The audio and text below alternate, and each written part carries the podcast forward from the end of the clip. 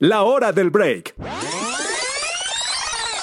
Una llamada o un mensaje de WhatsApp puede llevar tus productos favoritos de la zarza a tu casa. Servicio a domicilio disponible en Jalapa, Puebla, Tlaxcala, Boca del Río, Teolocholco y Veracruz. Escríbenos 2223 59 21 31.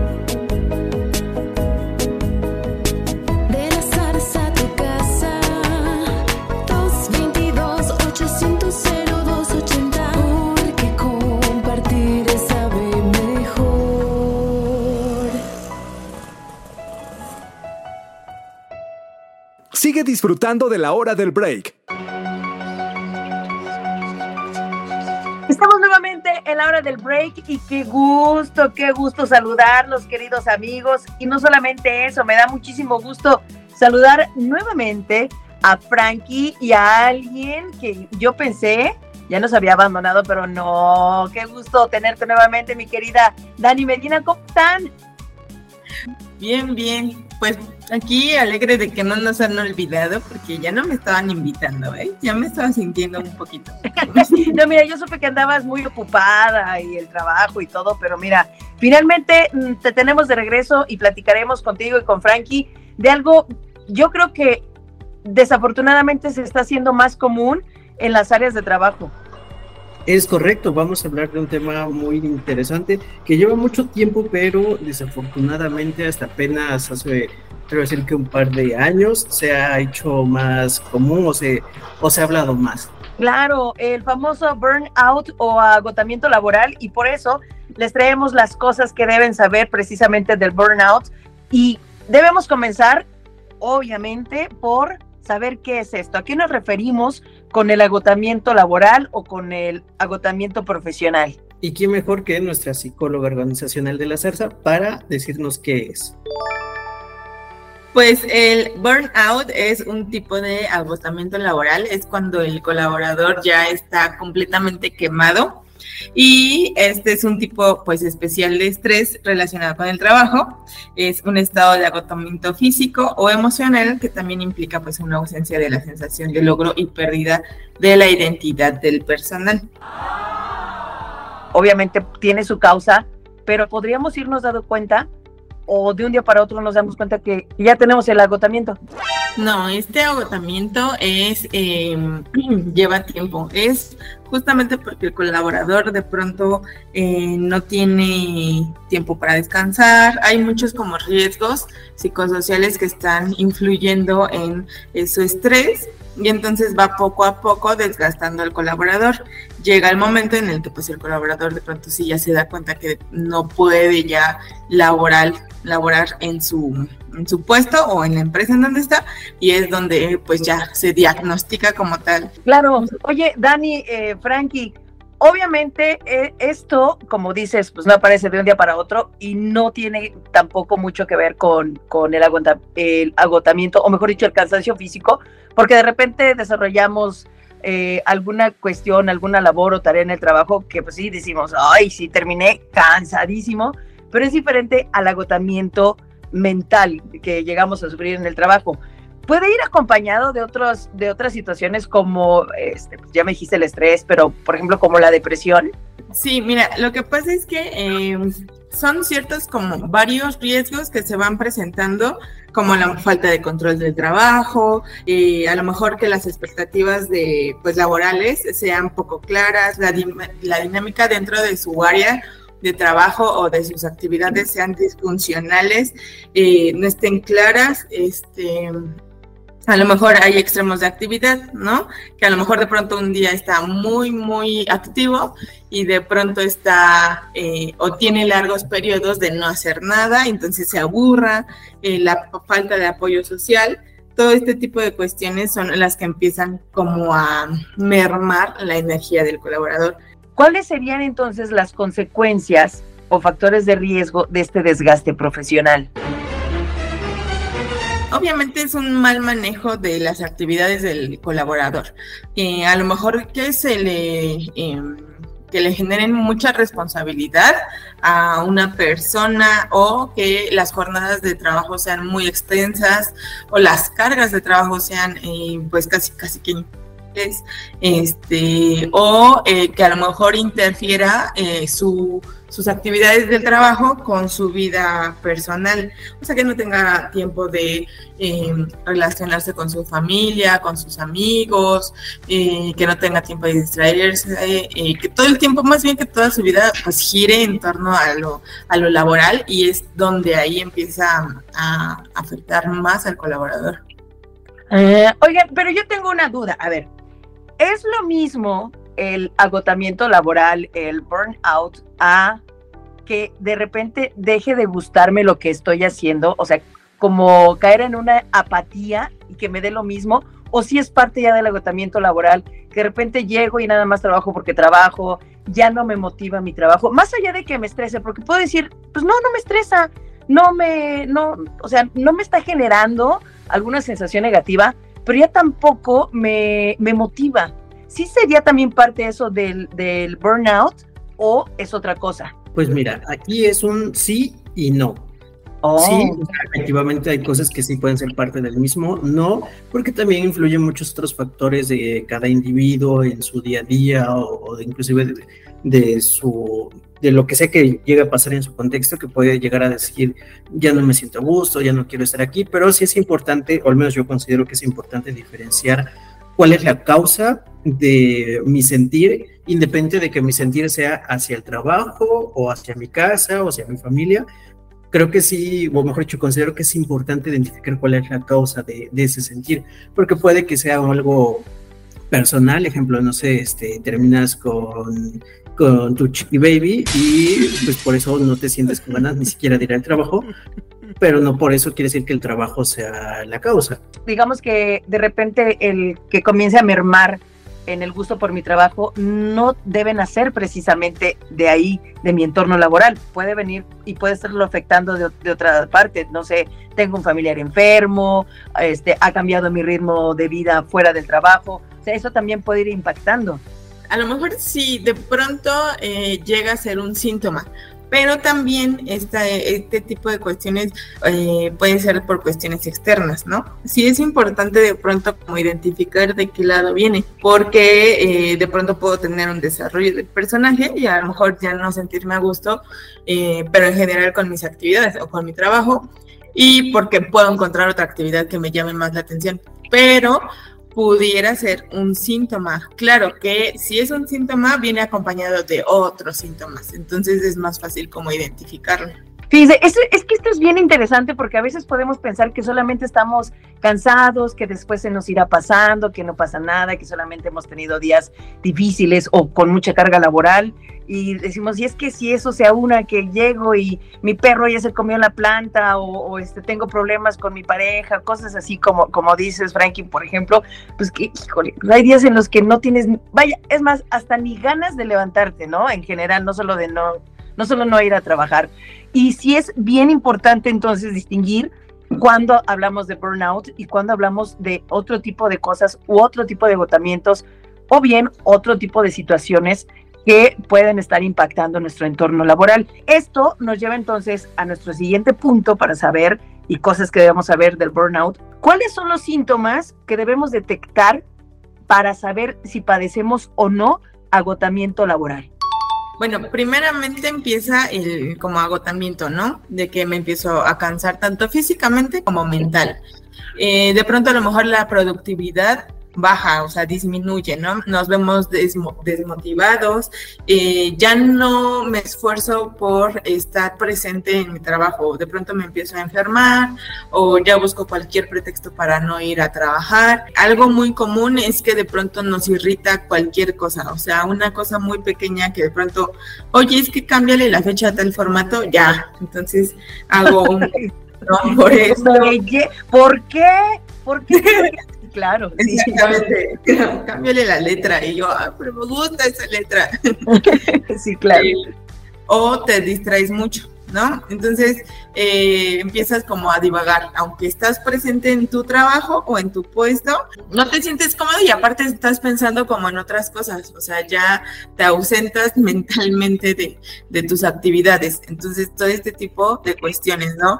Y algo muy importante es que de pronto, pues pensamos que es común, pero ya cuando el colaborador está en una etapa de agotamiento laboral, pues eh, ya como burnout es eh, cuando comenzamos a ver síntomas ya más físicos de estrés, se me empieza a caer el cabello, ya me como las uñas todo el tiempo o empiezo a sufrir gastritis, todo el tiempo me duele el estómago eh, o incluso puede ser que pues prefiera quedarme a dormir en mi casa a presentarme a laborar, ¿no?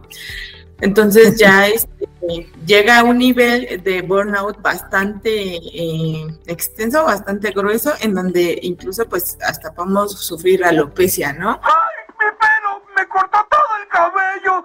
¡Debo verme horrible! Hemos platicado en otras ocasiones y hemos platicado de otros temas como por ejemplo el hostigamiento laboral.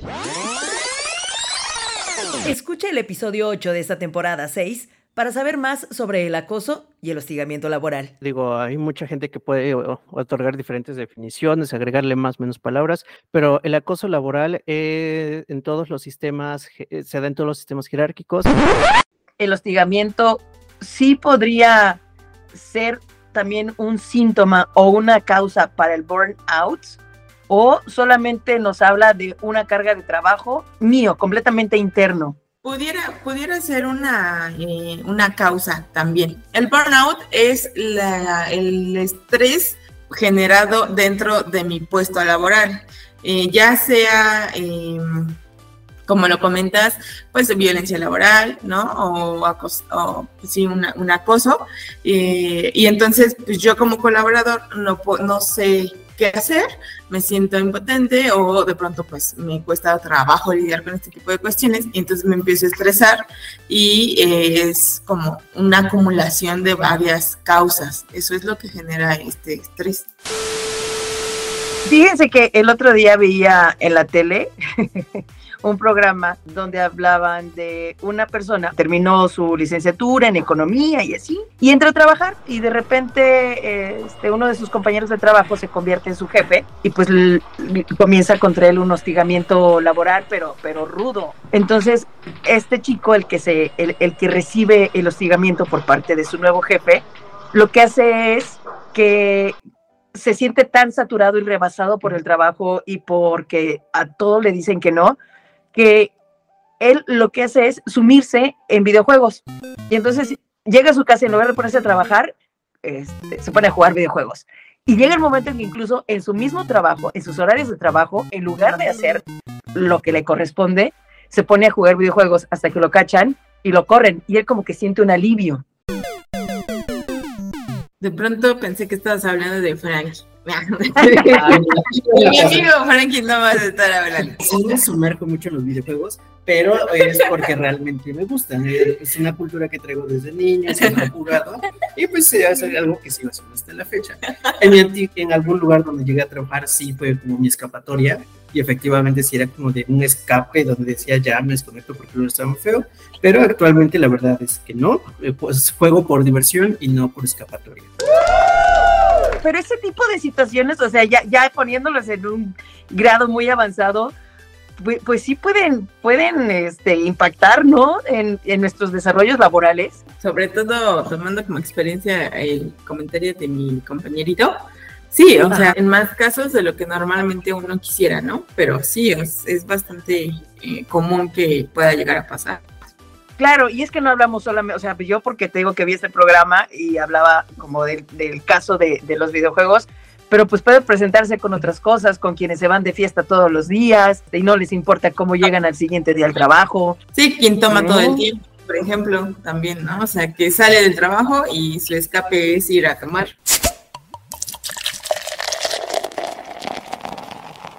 ya que sabemos, ya que lo identificamos, si ya nos hicimos estas preguntas como, como bien nos, nos dijo ahorita Dani también Frankie, que si de repente nos sentimos muy irritables en el trabajo, así que ni voltees a verme porque, uy, no respondo, o que ya tu trabajo no te, satisface, no te motiva, no te ilusiona. O sea, como que si lo sufres más de lo que lo disfrutas, aguas, prende estos foquitos. Y si de plano decimos, sí, sufro de burnout o de agotamiento laboral, ¿qué hacemos al respecto? ¿Cómo manejarlo? Primeramente, eh, pues eh, la NOM 35 es justamente la que trata de identificar y prevenir todo este tipo de cuestiones o de riesgos para que no llegue el colaborador a, eh, a tal caso, ¿no? Ya a estar quemado. Entonces, eh, es importante que pues todas las empresas, de hecho es pues obligatoria eh, que en todas las empresas pues sí se, se aplique. Entonces, eh, sobre todo, pues apoyarnos en la NOM 35, investigar un poquito, pues, de ella y saber, pues, yo como colaborador, cómo me puedo defender, ¿no? O cómo puedo pedir ayuda con respecto a esto. Y la otra es que si en tu trabajo, si habla a lo mejor de un eh, agotamiento laboral, es porque entonces no se están manejando eh, tantas cuestiones eh, correctamente en, en, su puesto de trabajo o en su empresa, ¿no? Entonces, al no tener este apoyo, a lo mejor pudiéramos pedir, eh, lo más importante es pedir ayuda, pues ir obviamente con un profesional de la salud, eh, pues para que nos ayude como a eh, trabajar todo este tipo de cuestiones, pero también a aprender a poner límites. Eh, una vez yo saliendo de mi jornada laboral, entonces me enfoco en mi, en mi vida, ¿no? En mi vida personal, a lo mejor dejar de atender llamadas, dejar de, pues, mandar correos una vez fuera de la oficina, distribuir las cargas de trabajo, organizarse, también de pronto es eh, bastante común que el colaborador que ya está quemado no pueda dormir bien, no, no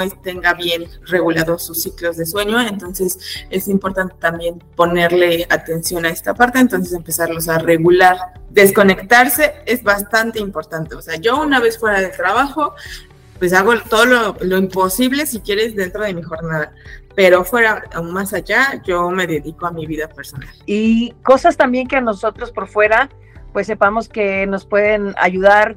Eh, hacer las cosas que nos gustan, como dices, tal vez leer, salir a caminar, hacer un poco de ejercicio, jugar este, con mis mascotas, involucrarme más con mi familia, para después regresar otra vez con una motivación y sobre todo descansado y relajado. Eh, eso sobre todo, si quieres seguir en esa empresa, ¿no? Que también es importante mencionar que sobre todo o más allá está la salud, tanto física como claro. mental.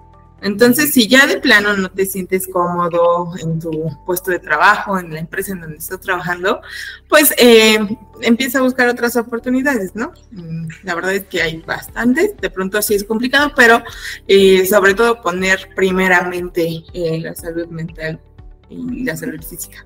Dani, Frankie, muchísimas gracias por estos minutos y este tema es very interesante.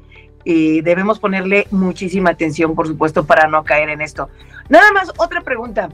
Cuando hablamos del burnout y del agotamiento laboral o profesional, ¿hablamos de entornos, ahora sí que los entornos godines o también pueden suceder en otro tipo de entornos más industriales, por ejemplo? Puedo decirte que hay lugares godines donde no sientes para nada esto y hay entornos industriales o de manufactura donde se siente bastante.